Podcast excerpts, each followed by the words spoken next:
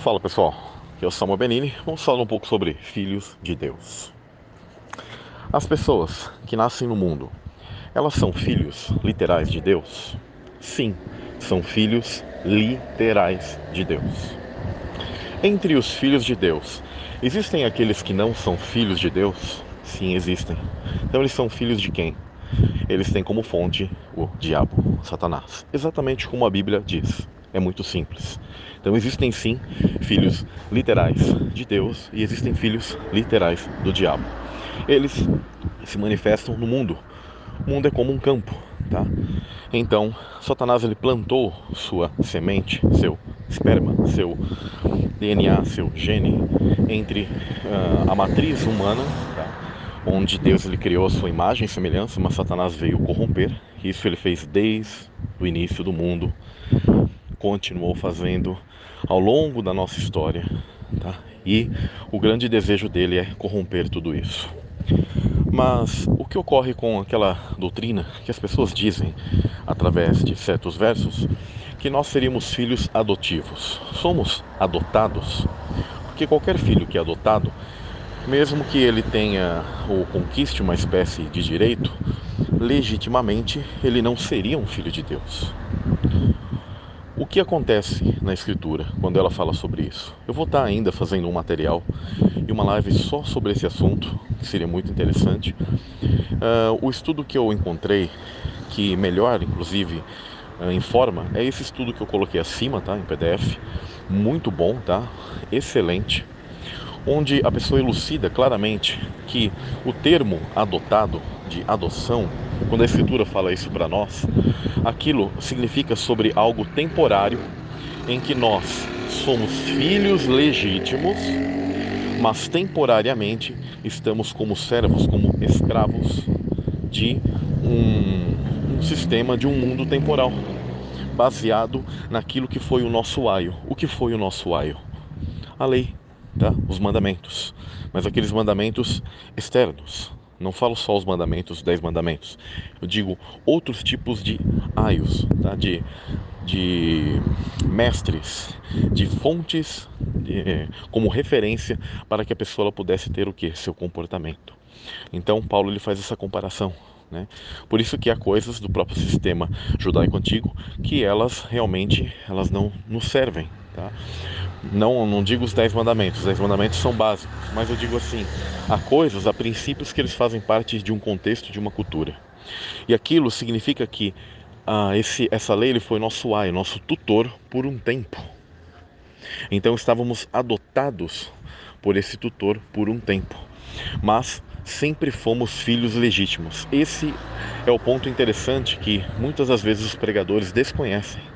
E existe aquele jargão, jargões cristãos, onde eles dizem: "Ah, nós somos filhos por adoção, nós não somos filhos literais", sendo que em realidade a escritura, ela não quer bastardos. Nós somos filhos literais de Deus, mas que hoje estamos passando por esse processo de carne e sangue, onde nós somos destituídos da glória de Deus. O que é essa glória? Quando você faz a pesquisa desses termos, inclusive nos originais, você percebe que a glória está uh, ligada à natureza. Estamos destituídos da natureza de Deus. Isso é muito interessante porque também está linkado à pré-existência. Mas mesmo que você não venha a saber sobre esse assunto nesse momento e esteja ouvindo esse áudio pela primeira vez, o importante é você entender que somos filhos literais, legítimos de Deus. Mas nesse momento estamos em uma transição e precisamos alcançar o nascimento, o novo nascimento, o nascimento, ou seja, nascermos de novo. Por isso que em textos da Escritura ela diz que não somos nascidos da carne tá? e do sangue. Por quê? Apenas nascer da carne e do sangue, isso ocorreu, por exemplo, com os néfilins. Os vasos da ira, eles nascem em carne e sangue. Mas eles precisam nascer o quê? Da rua Hakodesh, do Espírito Santo, que é justamente essa parte que faz o papel de mãe, de feminino no reino dos céus. É a parte criativa que vai te conectar para quando a terra, que é um útero natural, lembrem-se, a terra é um útero vivo, natural, que se romperá e nós nasceremos de novo na ressurreição. Olha que profundo e lindo isso, tá? Então, isso é muito necessário. É necessário que vocês entendam isso. E por isso que Jesus ele disse: nascer da água, ou seja, quando você vem aqui a este mundo líquido amniótico, tá? Onde o batismo, inclusive, é um símbolo desse nascer, tá? Mas o grande ponto é da água e do espírito da rua Hakodesh, ou seja, nascermos Uh, dessa maneira onde nós nos conectamos ao mundo espiritual. E o que é o espiritual? Pregadores, quando eles não sabem o que eles podem explicar sobre algo, eles espiritualizam, eles dizem, ah, tal coisa é espiritual, espiritualzinho, né? Por quê? Porque eles não conseguem entender a literalidade do que é o espiritual. O espiritual ele simplesmente é algo literal, mas que transcende dimensões, que atravessa dimensões. Então o espiritual é algo que se cumpre, que se manifesta da mesma maneira e que vem para este mundo e atravessa dimensões, tanto de lá para cá como daqui para lá.